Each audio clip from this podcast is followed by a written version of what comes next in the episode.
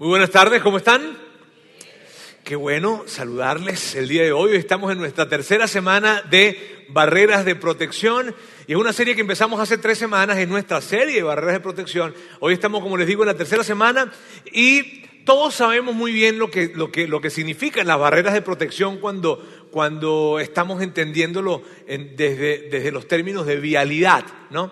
Es esa barrera que impide, o esas barreras que se encuentran en el camino, que impiden que nuestros carros vayan a parar en un precipicio, vayan a parar en un despeñadero, vayan a llegar a caer por un barranco. Eso es lo que significan esas barreras de protección, o para eso sirven. Y nos hemos hecho a lo largo de esta serie, desde que empezamos esta serie, y es una pregunta que nos vamos a estar haciendo a lo largo de toda la serie, lo siguiente, ¿cómo se verá nuestra vida? ¿Cómo se vería nuestra vida si colocamos barreras de protección? Y esa pregunta es la idea sobre la cual se ha construido toda la serie. ¿Cómo se vería nuestra vida si colocáramos barreras de protección que impidieran que nuestras vidas llegaran a irse por un precipicio, llegaran a irse por un despeñadero, llegaran a irse por un barranco, nuestro matrimonio, nuestras finanzas, nuestras emociones, nuestras amistades, que colocar barreras de protección, ¿cómo se vería nuestra vida si colocamos esas barreras de protección que impiden que nuestra vida llegue a estar en esas zonas tan peligrosas? Y eso, de eso es lo que se trata esta serie. Hablábamos que las barreras de protección deben colocarse a una distancia prudente del precipicio y si el precipicio está acá, entonces decíamos que las barreras de protección deberían estar a una distancia prudente y que cada quien definía la, distancia en la que querían colocar su barrera de protección. Bien, que deberíamos colocarla a una distancia prudente. ¿Y lo hacíamos para qué? Porque cuando tú colocas barreras de protección, esto es lo que tú puedes llegar a decir. Tú puedes decir esto, nunca haré esto, nunca haré esto para nunca llegar a ser aquello otro.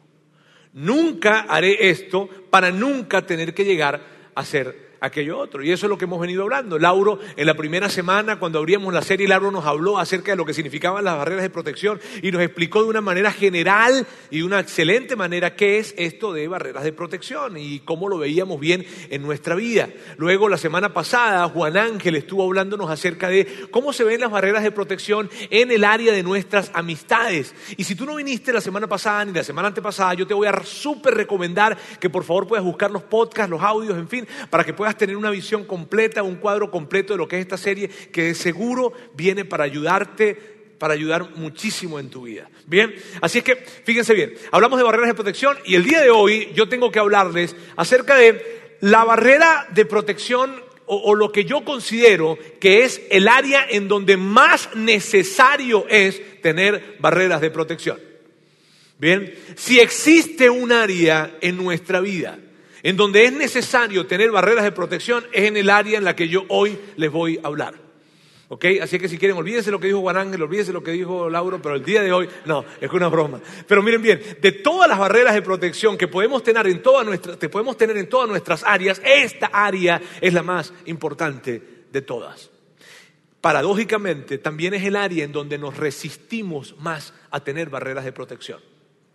De hecho, cuando yo empiece a hablar acerca de esta área y empiece a desarrollar el tema de barreras de protección, muy probablemente allí tú vas a decir, bueno, eso era algo que yo me esperaba escuchar de un predicador. ¿No? Eso es algo que yo, bueno, es, algo que, que definitivamente puedo, puedo, esperar escuchar de un pastor en una iglesia o de un líder religioso, definitivamente. Y eso probablemente tú lo vas a decir cuando yo esté hablando acerca de esto. Pero el punto es este, amigos. El punto es, si tú y yo colocamos barreras de protección en esta área de nuestra vida, el impacto que tenemos en la sociedad es tan grande que se pierde de vista.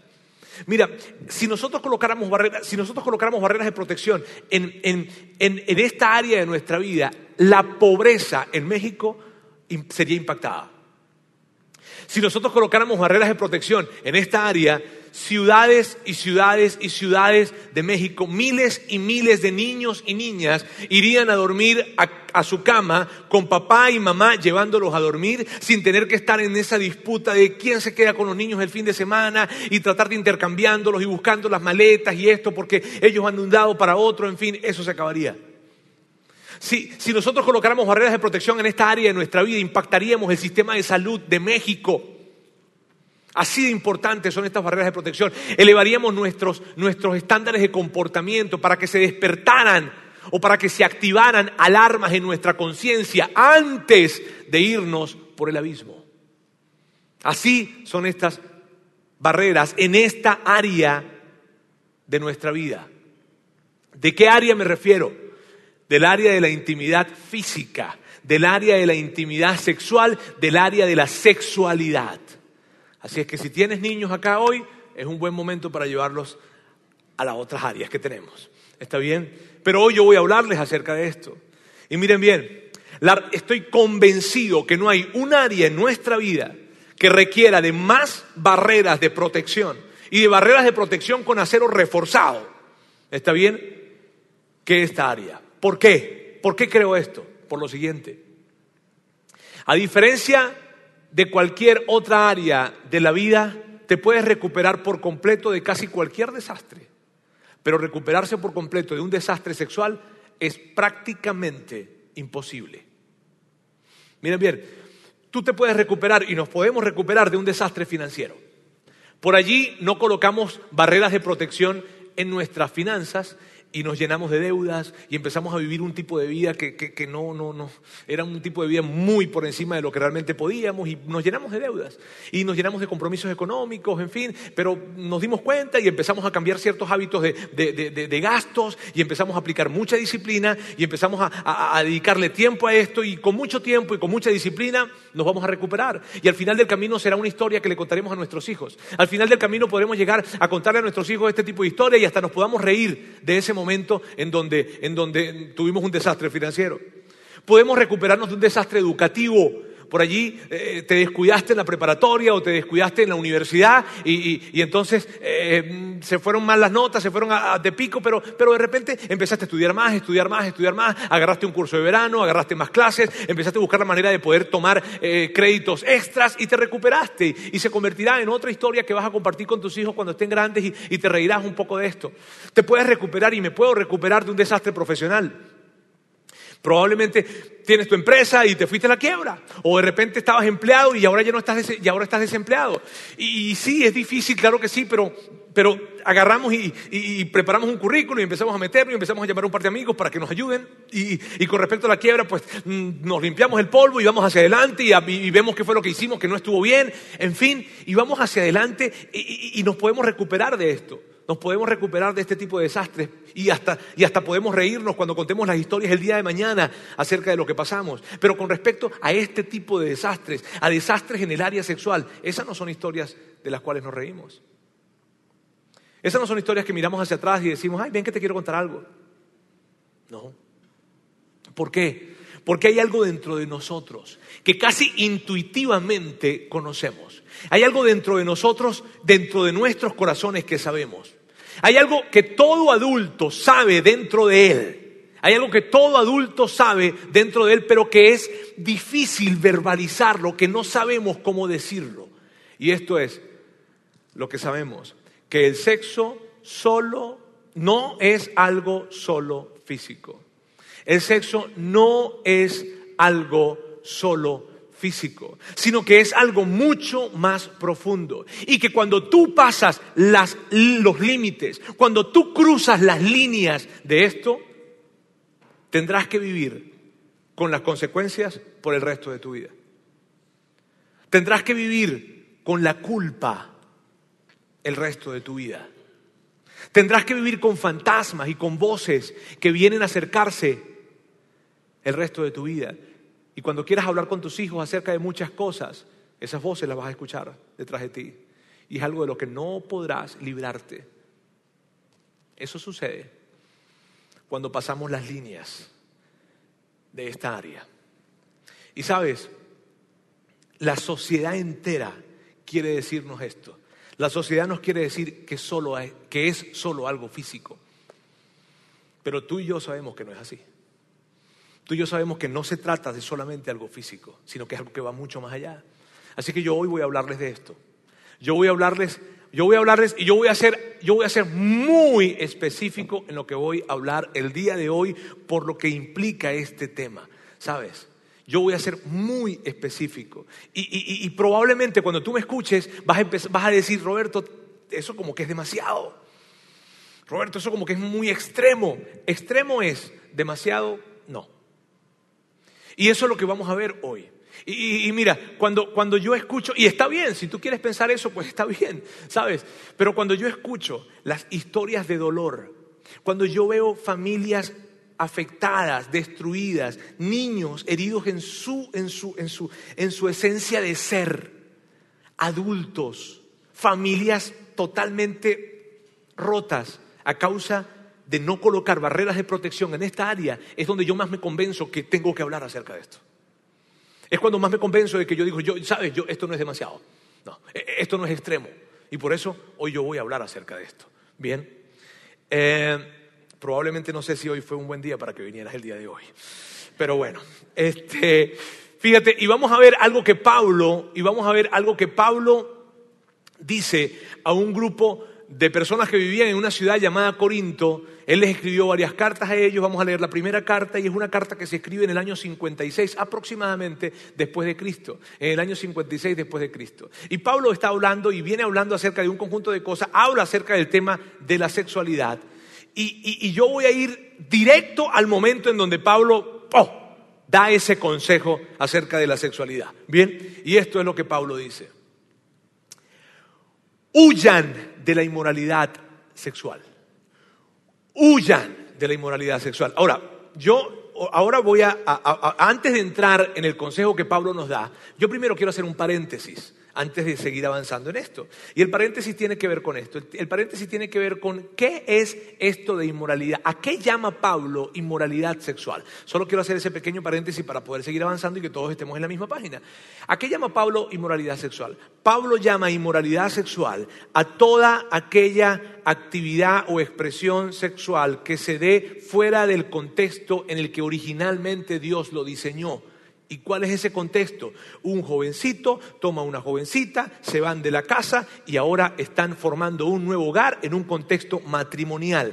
Ese es el diseño original. Y todo lo que sucede fuera de ese cuadro, fuera de ese contexto matrimonial, es lo que Pablo llama inmoralidad sexual.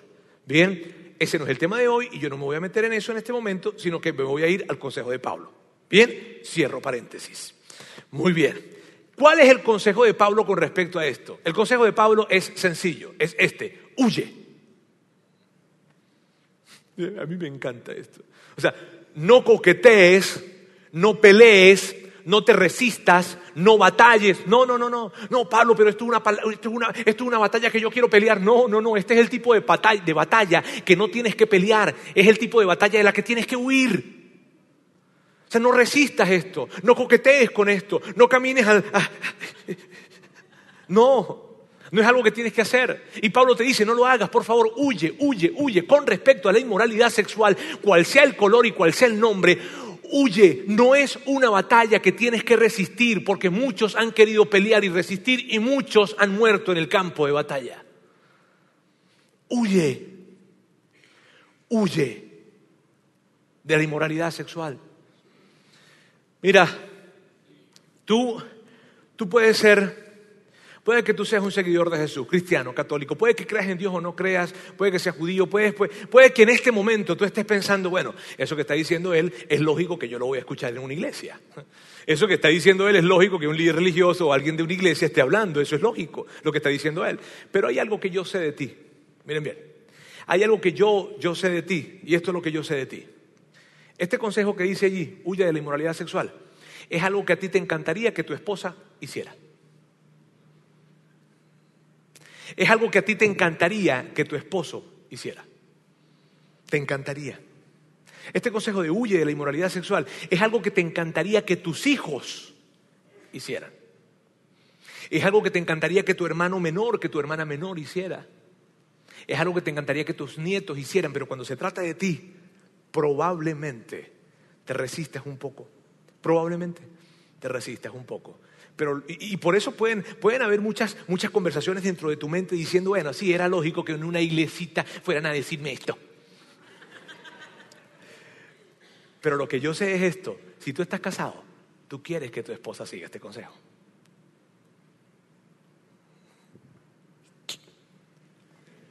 Mire, la semana pasada Juan Ángel nos dijo algo increíble, me encantó. Él nos decía, mira, la cultura nos tienta y nos empuja a vivir al límite. Y una vez que nos caemos, se burla de nosotros, nos señala y se burla de nosotros. Eso es lo que hace la cultura. Mira, tú, tú sales por las calles y por las avenidas de esta ciudad y es increíble la cantidad de espectaculares que hay y que son muy gráficos, muy gráficos con respecto a esto de la sexualidad. De hecho, por aquí en Lázaro Cárdenas, no le voy a decir exactamente dónde está para que no anden por ahí buscando esas cosas, ¿está bien? Pero hay un lugar en donde yo, mira, yo tengo mi hijo, mi hijo tiene siete años y cuando yo voy con André en el carro, les digo, ¡eh! André, papá, pero ¿por qué? mira, vamos a un centro comercial, vamos a una plaza comercial, vamos al supermercado, por Dios revistas, eh, programas de televisión y no los canales de adultos que llaman, no, el canal de los niños, pero en los bloques comerciales, no puedes creerlo. Hay un bombardeo, un bombardeo, un bombardeo, un bombardeo tan grande acerca de esto que tú dices, ¿qué onda? Entonces mira lo que pasa, cuando un hombre, cuando un hombre adulto, entonces se enreda en una relación de adulterio o se enreda en temas de adicciones sexuales o probablemente, o probablemente termina abusando de una persona. La sociedad de inmediato se levanta para decir, ¡Ah, qué terrible, cómo, qué, qué horrible eso que ese hombre hizo, cómo destrozó esa familia, cómo hizo lo que hizo. Pero mi pregunta inmediata es la siguiente, ¿y qué querías que hiciera? Sociedad, ¿qué querías que hiciera? Y yo no estoy justificando esto. Yo no estoy justificando que él haya hecho algo o, que haya faltado a sus compromisos, no. Simplemente estoy diciendo, ¿qué querías que hiciera con tanto estímulo que él tiene alrededor? Esa es la cultura que nos invita a caminar al límite. Cuando yo veo, mira, cuando yo veo cómo la cultura, la sociedad, empuja a las chavitas adolescentes a vestirse de cierta manera, yo no lo puedo creer.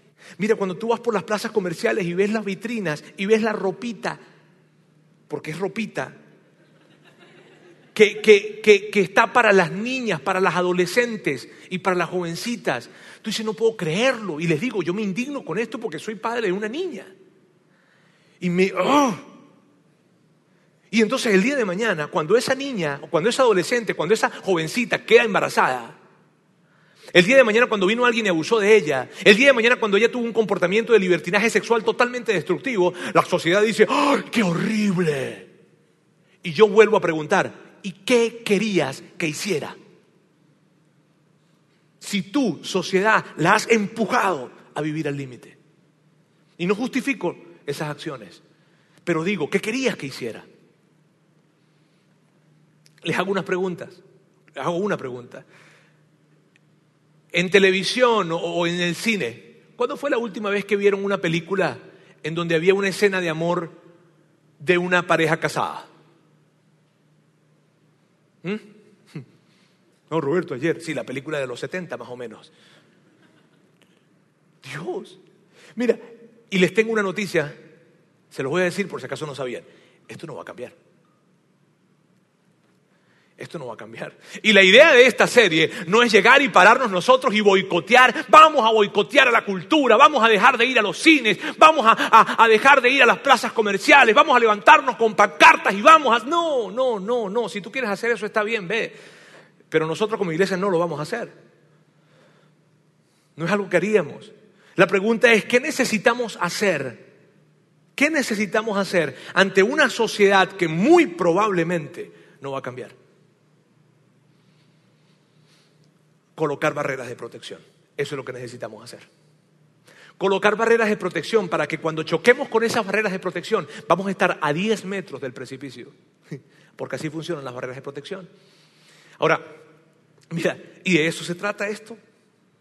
Ahora, si, tú eres un seguidor de Jesús, tú tienes incentivos adicionales para poder colocar esas barreras de protección. Y eso es lo que Pablo, a lo que Pablo apela y, vamos a verlo rápidamente. Esto dice Pablo. Pablo dice, ¿acaso no saben que su cuerpo es templo?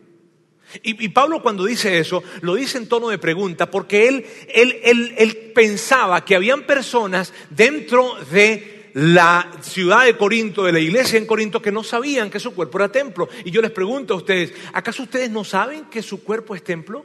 ¿Sabían ustedes que su cuerpo es templo? Se levantaron esta mañana y se vieron al espejo y dijeron, a ver mi templo. Ajá, mi templo le hace falta como una manita de pintura, ¿no? O mi templo, mi templo como que está creciendo, mi templo, ¿no? Ajá, mira, en el Nuevo Testamento Dios es directo hablando acerca de que nuestro cuerpo es un templo. En el Antiguo Testamento eso está implícito de que nuestro cuerpo es un templo. ¿Y qué es lo que significa que nuestro cuerpo sea un templo? ¿Qué es lo que quiere decir Dios con respecto a que nuestro cuerpo es un templo? A que nuestro cuerpo es sagrado. Eso es lo que quiere decir. La connotación de templo implica que nuestro cuerpo es sagrado. Y luego continúa Pablo diciendo, ¿acaso no saben que su cuerpo es templo del Espíritu Santo, quien está en ustedes y al que han recibido de parte de Dios? Mira, esto es algo que todos los cristianos y que todos los seguidores de Jesús creemos. Todos los cuerpos son sagrados. Y cuando alguien toma la decisión de seguir a Jesús, alguien toma la decisión de hacer de Jesús su Señor, entonces el Espíritu Santo entra a habitar dentro de él y mora dentro de él. Entonces tu cuerpo se convierte en un templo del Espíritu Santo, en una casa en donde el Espíritu Santo mora o habita. Y eso es lo que nosotros creemos. Luego él continúa y dice, ustedes no son sus propios dueños. No crean que, que, ustedes son los únicos dueños de su cuerpo, no, porque es que ahora Dios entró a morar dentro de ustedes.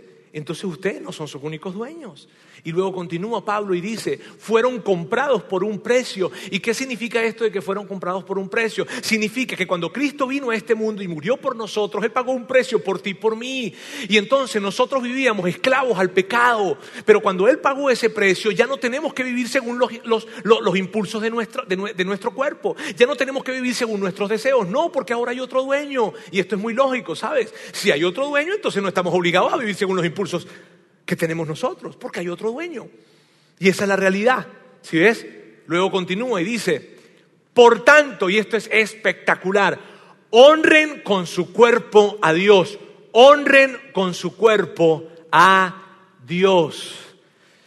Mira, todo lo que Pablo está hablando en este texto, y quiero que lo sepas, todo lo que Pablo está hablando en este texto tiene que ver con, una, con un contexto sexual, todo lo que Pablo está hablando. Todo. De hecho, capítulos anteriores, él viene hablando acerca de un tema sexual. Él, de hecho, él escribe esta carta porque ven situaciones de inmoralidad sexual en esa, en esa iglesia. Y Pablo lo que está diciendo cuando dicen honren con su cuerpo a Dios es, piensen en la parte sexual. ¿Lo pensaste? Honralo. Honra a Dios. Pablo viene diciendo, mira, huye de la inmoralidad sexual. ¿Acaso no sabes que tu cuerpo, en tu cuerpo habita Dios? Dios está allí, el Espíritu Santo está dentro de ti y Él pagó un precio por ti. Por lo tanto, Él, que ahora también es dueño contigo dentro de tu cuerpo, Él te dice, lo que yo quiero que hagas es que honres a Dios, que me honres, me honres a mí, es lo que Dios dice. Así que si tal vez tú estás en una situación en la que tienes que tomar una decisión, no sabes qué hacer, en fin, lo que Dios dice es honralo. Y todo lo que es deshonesto para Dios, no lo pienses, no lo digas, no lo hables, no lo escuches, no lo veas. Porque ese es el consejo. Huye de la inmoralidad sexual. Ahora, esto que acabo de hablarles ahora es el fundamento de lo que voy a decirles después. Y ahora lo que yo voy a hacer es hablarles o voy a decirles algunas barreras de protección muy específicas que necesito compartir con ustedes. Barreras de protección en esta área de nuestras vidas. Y va a haber para casados y para, y para solteros. Para casados van a haber cinco solamente y para solteros van a haber como 54. Eh, pero miren, y cuando yo les noto, mire, cuando yo les hable acerca de estas, amigos, ustedes van a decir probablemente, eh, Roberto, creo que estás exagerando. Roberto, sabes, creo que eso es demasiado. Y les quiero decir otra vez, no, no lo es. Probablemente tú creas que es demasiado, pero no lo es. Y antes de colocarte esas barreras de protección, yo quiero, yo quiero, yo quiero, yo quiero decirte algo. Ustedes tienen que tomar una decisión. Todos aquí en este, todos aquí en este auditorio tienen que tomar una decisión. ¿Cuál decisión? Esta. ¿Decidirás honrar a Dios con tu cuerpo? Y tal vez tú digas, bueno, Roberto, yo no, yo no sé, yo no sé si es que eso es mucho y lo que tú vas a decir, no, no sé. O después de que lo escuches, ¿no? Vas a decir, no, pero es que mire, yo no creo que eso alguien, eso nadie lo hace. Primero quiero que sepas algo, mucha gente lo hace. Mucha gente lo hace, pero no lo hablan. Y no lo hablan porque es extremo. Y en segundo lugar, si tú, si tú dices, yo no creo que yo puedo tomar esa decisión, pues la verdad que ya estás tomando una decisión y estás tomando la decisión de no honrar con tu cuerpo a Dios. Si tú no decides honrar con tu cuerpo a Dios, estás decidiendo no honrarlo. Y, yo, y a ti, si tú decides no hacerlo, yo te quiero hacer una pregunta. Esta es la pregunta que te quiero hacer. Dentro de unos dos o tres años, que estés viviendo con las consecuencias de no haber honrado a Dios con tu cuerpo. Y probablemente te consigas con este tipo, te consigas, probablemente te consigas diciendo este tipo de, de cosas o expresiones. Oh, que ella no esté embarazada, que no esté embarazada, que no esté embarazada.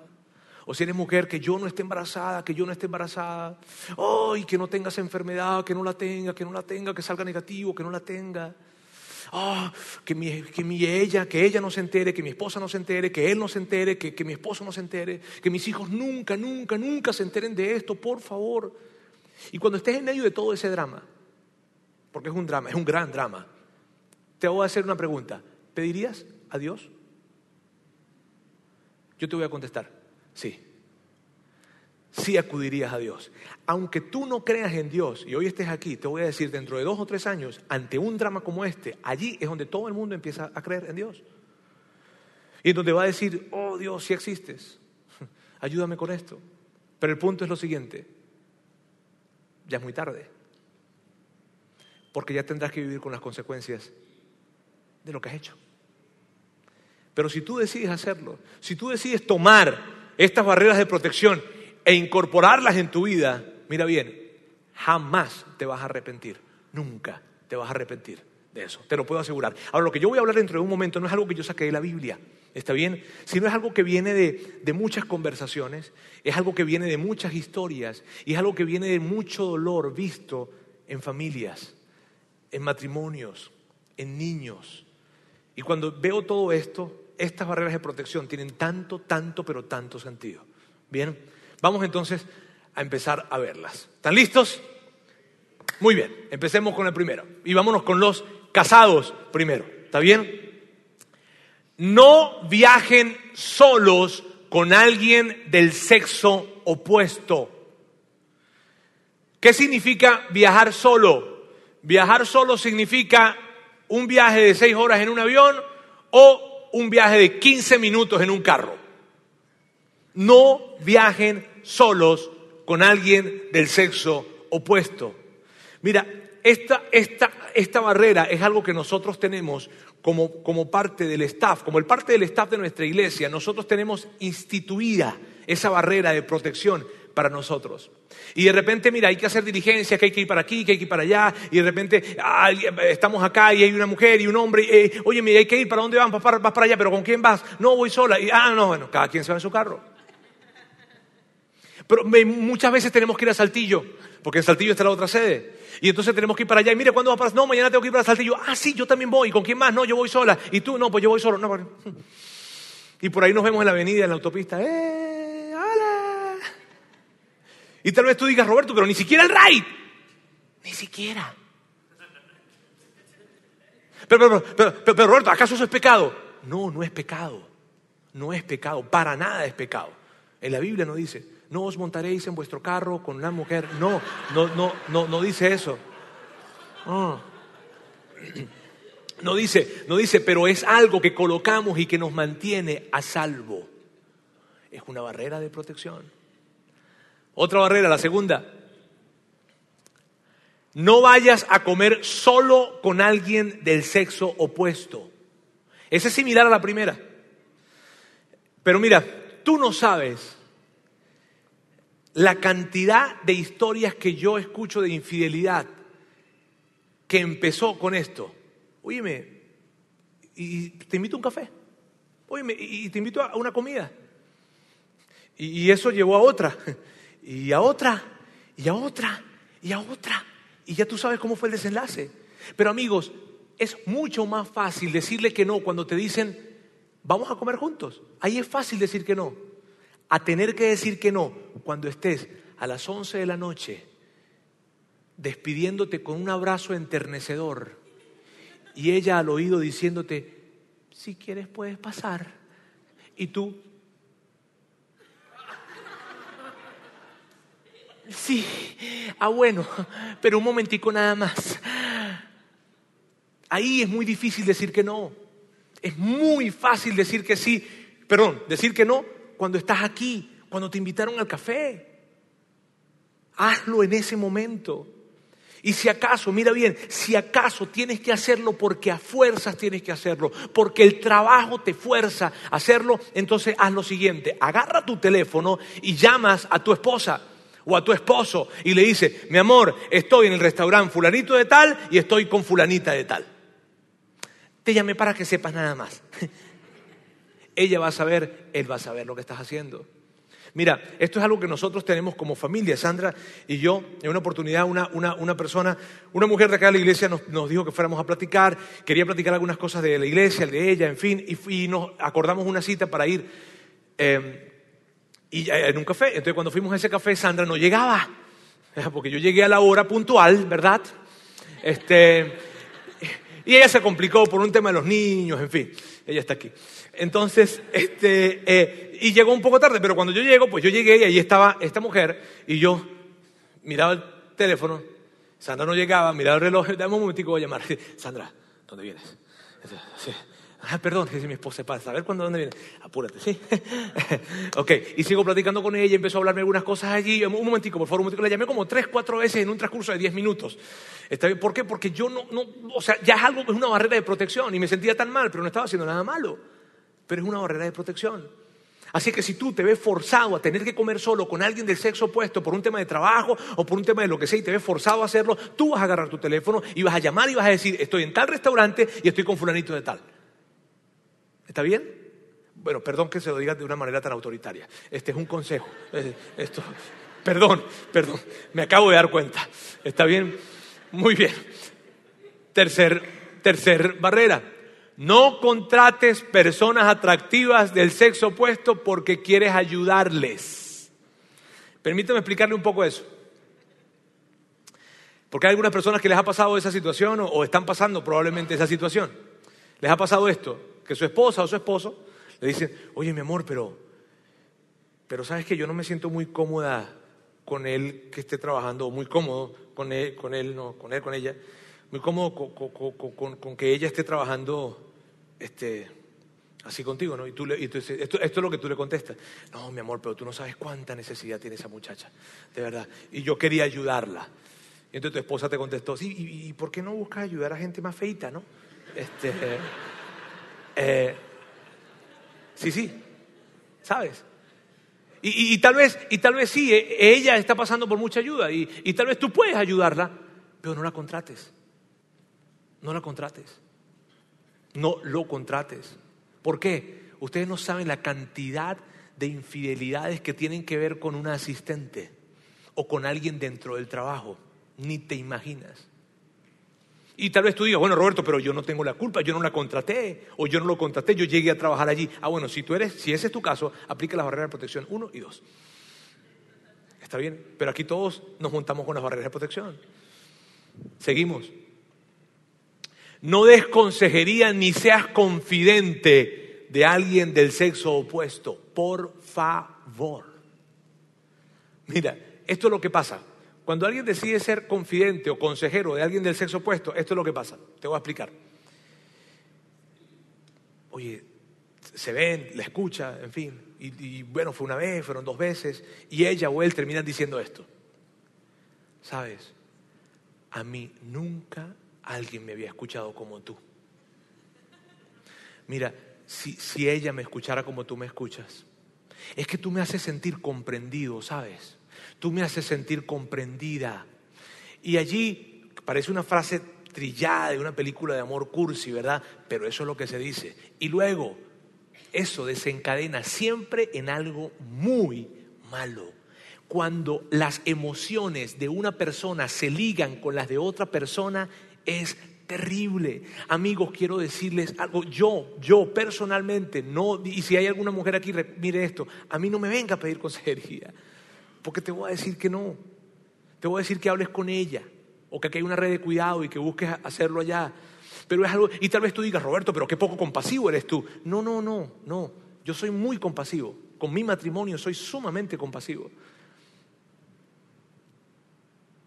Si es para platicar, hablemos y hablamos, vamos a hablar con mi esposa probablemente y juntos vamos a hacerlo. Pero no, ¿por qué? Porque cuando se enlazan las emociones es un desastre. Tú no sabes la cantidad de pastores y líderes religiosos que han destruido sus matrimonios porque cayeron en esta trampa.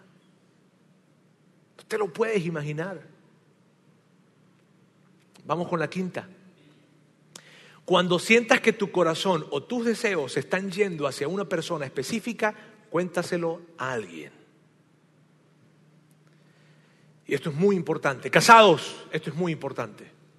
Si tú sientes que de alguna manera tus emociones o tus deseos están yéndose hacia un hombre o una mujer específica, ve y habla con alguien. Y no estoy diciendo que vayas y hables con tu esposo o con tu esposa. Eso llegará el momento en que tengas que hacerlo y requerirá de un ambiente muy seguro, no lo digo a la ligera. Pero, pero, pero, pero me refiero a que hables con alguien y le digas. Y por eso nosotros aquí creemos tanto en los grupos pequeños, en los grupos de vida. Porque son ambientes en donde esas relaciones se promueven, en donde hay relaciones en donde ella puede hablar con otra persona, con otra mujer y, platicar acerca de esto, que él puede hablar con otra persona, con otro hombre y hablar acerca de esto. Y decirle, oye, ¿me sabes qué? Mira, me siento muy incómodo diciéndote esto, pero, pero sabes, es que yo llego al trabajo y él me trata tan bien y él me, es una, hay una persona, hay un hombre que es tan gracioso y él es tan amable y él, y él siempre me dice que estoy tan bonita y, sabes, hay algo que está pasando en mi corazón con él. O de repente eres tú y el hombre y le dice, mire, es que estoy en el gimnasio y tú sabes que estoy allí probablemente y ella y yo necesito decirte esto porque... Y lo hablas. Y cuando tú haces eso y tú me dices, Roberto, pero tengo que hacerlo, sí, sí, hazlo por favor, porque cuando tú lo haces, eso pierde poder dentro de ti. Y además, además, creas una relación en la que estás rindiendo cuentas con alguien acerca de algo que es potencialmente destructivo para tu matrimonio. Miren bien, otra cosa que quiero decirles, esposos y esposas, ustedes necesitan, el, esposo necesita saber cuáles son las barreras de protección de su esposa y la esposa de su esposo. Ambos tienen que saberlas. ¿Por qué? Porque así él o ella te va a ayudar y te va a advertir y te va a decir, cuidado, porque está muy cerca de la barrera. Y tienen que estar contentos con esa barrera, ¿está bien? Tienen que estar satisfechos los dos con esa barrera. Reúnense, platiquen acerca de esto. Probablemente las esposas en este momento están diciendo, sí, es que yo sé, yo se lo he dicho a él, yo se lo he dicho, yo se lo he dicho. Y los esposos probablemente estén diciendo, ¿por qué tuve que venir hoy a la iglesia?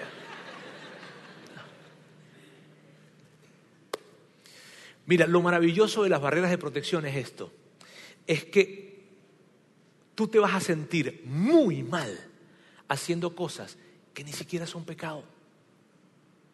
Te vas a sentir muy mal haciendo cosas que ni siquiera vas a tener que pasar consecuencias. Eso es lo increíble de las barreras de protección. Chocas con ellas, te sientes muy mal, pero no has hecho nada malo. Imagínate, vas caminando, ¿por qué tuve que hacer eso? Me siento tan mal, ¿qué te pasó? No, es que, ¿qué pasó? Me tomé un café con una tipa ahí en la esquina, chicos.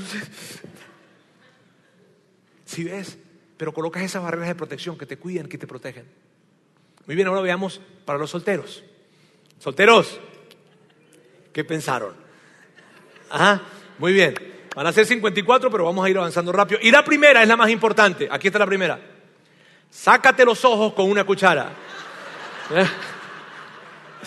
No, esa es. Esa es la primera. Vendemos las cucharas en la parte de atrás con un versículo bíblico, por cierto.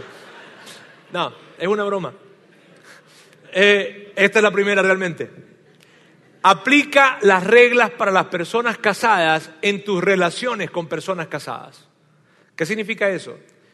No vayas solo en tu coche o, no viajes solo con una persona casada del sexo opuesto. No vayas a comer solo con una persona casada del sexo opuesto. No seas confidente ni consejero con una persona casada del sexo opuesto. No lo hagas. Probablemente puede que tú estés siendo soltera o soltero, siendo confidente o consejero de alguien que está casado. Por favor, no lo hagas. Y voy a decir esto con muchísimo respeto, pero eso es una necedad. Es muy tonto hacer eso. Eso no tiene un final feliz. Ay Dios, dame las palabras correctas para ayudarlo a él a que pueda llegar con su esposa otra vez. no, eso no tiene un final feliz. Eso tiene un final complicado. ¿Sabes? Eh, vamos a la segunda. No quedarse a dormir uno en la casa del otro. Probablemente ustedes no sabían esto, muchachos, pero las pijamadas es para los 7 u 8 años de edad, más o menos. Miren bien, decidan, no me quedaré en casa de mi novio nunca, mi novio nunca se casará, nunca se quedará en mi casa, perdón, mi novio nunca se quedará en mi casa o en mi departamento, nunca, nunca, nunca, nunca, nunca. Así sea muy tarde en la noche, para eso hay Uber. Nunca. Nunca. No. Y tú me vas a preguntar a mí, pero Roberto, ¿acaso eso es pecado? No, no lo es. Pero si lo haces, te vas a exponer a que algo suceda que muy probablemente te vas a arrepentir por el resto de tu, de tu vida. No lo hagas. Eso es exponerte. No, Roberto, tú no entiendes. Tú estás viejo las cosas hoy en día son diferentes. Roberto, eres venezolano, Roberto, por Dios. Tú no entiendes esto. Mira bien. Primero quiero que sepas que lo entiendo muy bien y probablemente lo entiendo mucho más que tú. Y por eso lo estoy diciendo en este lugar. Si no, no me atrevería a decirlo desde aquí arriba. Y segundo, yo ya me casé. Esto es por ti, viejo. Esto es por ti, amiga. Sí, yo ya me casé. Yo ya no tengo ese problema. ¿Sabes? Y los que me conocen de cerca saben que a mí no me gusta controlarle la vida a nadie. Así que si yo te digo esto, te lo digo por tu bien. Te lo digo porque, porque, porque te va a beneficiar a ti. Por eso te lo digo. Eh, vamos a ir al último, y el último es grande. El último es gigantesco. ¿Está bien? La última barrera de protección. ¿Está bien? Esta es la última. Tómate un año sabático. ¿Qué significa eso? Si tu noviazgo, si tu noviazgo o el mundo de solteros en donde tú te mueves asocian a las citas con sexo, la palabra cita no es realmente una cita si no hay sexo de por medio, tómate un año sabático. Marca el día de hoy con una X y hablemos el próximo año. Y abstente de tener cualquier tipo de relación romántica durante un año. ¿Por qué? Porque tú necesitas que Dios renueve tu corazón. Porque tú necesitas que Dios renueve tu mente. Porque tú necesitas resetearte. Y te lo digo con todo el cariño y el respeto del mundo. Por favor, hazlo. Mira bien, aunque yo no tuve un tipo de vida de esa forma en la que cada cita implicaba sexo, no lo tuve, yo tomé la decisión en mi tiempo de soltero de tomar siete meses, no fue un año, fueron siete meses. Ay, porque aquí nosotros nos quieres tirar un año y tú siete meses. Sí, pues yo estoy leyendo sus mentes, ¿está bien? Este, porque yo no tuve ese tipo de vida. Yo no tuve ese tipo de vida. Sin embargo, tomé una decisión de estar siete meses sin tener ningún tipo de relación, ni siquiera de amistad con alguien del sexo opuesto cuando era soltero, porque necesitaba esto. Y te digo algo, amigos, les aseguro, es algo de lo que nunca se van a arrepentir, nunca. Tal vez tú puedes pensar, Roberto, es que eso es muy extremo. Y tú puedes pensar que es extremo, pero yo te quiero abrir mi corazón en este momento y decirte, yo no creo que sea extremo, yo lo que creo es que eso es sentido común. Eso es sentido común. Es más, te quiero decir algo. Un matrimonio increíble, Un matrimonio en el que tú agarres a tu esposa y la mires a la cara y le digas, tú eres la única. En donde tu esposo te agarre y te diga, yo soy el único y tú eres la única. Y, juntos, en fin, ese matrimonio increíble, ese matrimonio que es fuera de serie, se construye con esto. No es posible construirse si no están estos elementos. ¿Sabes? La verdadera intimidad va mucho más allá de lo físico. La verdadera intimidad involucra exclusividad. La intimidad plena es posible. ¿Y cómo es posible, Roberto? ¿Cómo comienza eso? Comienza con barreras de protección. Allí comienzan. Amigos, yo no podría hablarte de lo satisfecho que yo me siento en mi matrimonio. De hecho, Sandra y yo vamos a hablar juntos dentro de dos semanas acerca de esto ante ustedes. Ella va a venir para decirles que todo lo que yo he dicho es mentira, pero eh, dentro de dos semanas vamos a hablar. Ahora miren, yo no pudiese hablar a ustedes de esto y no pudiese hablarles de lo increíble que es si no lo pudiese experimentar. Para finalizar, yo quiero dejarlos con esta frase acá. Cuando aprendes a honrar a Dios con tu cuerpo, la recompensa es que Dios te honrará con una relación de intimidad tan increíble que solo Él pudo haberla diseñado. ¿Es posible? Claro que es posible. Pero cuando tú honras a Dios con tu cuerpo y colocas estas barreras de protección, yo les animo, si, me notaron un poco medio regañón tal vez o autoritario en algún momento, por favor perdónenme. Pero esto se lo digo de todo mi corazón.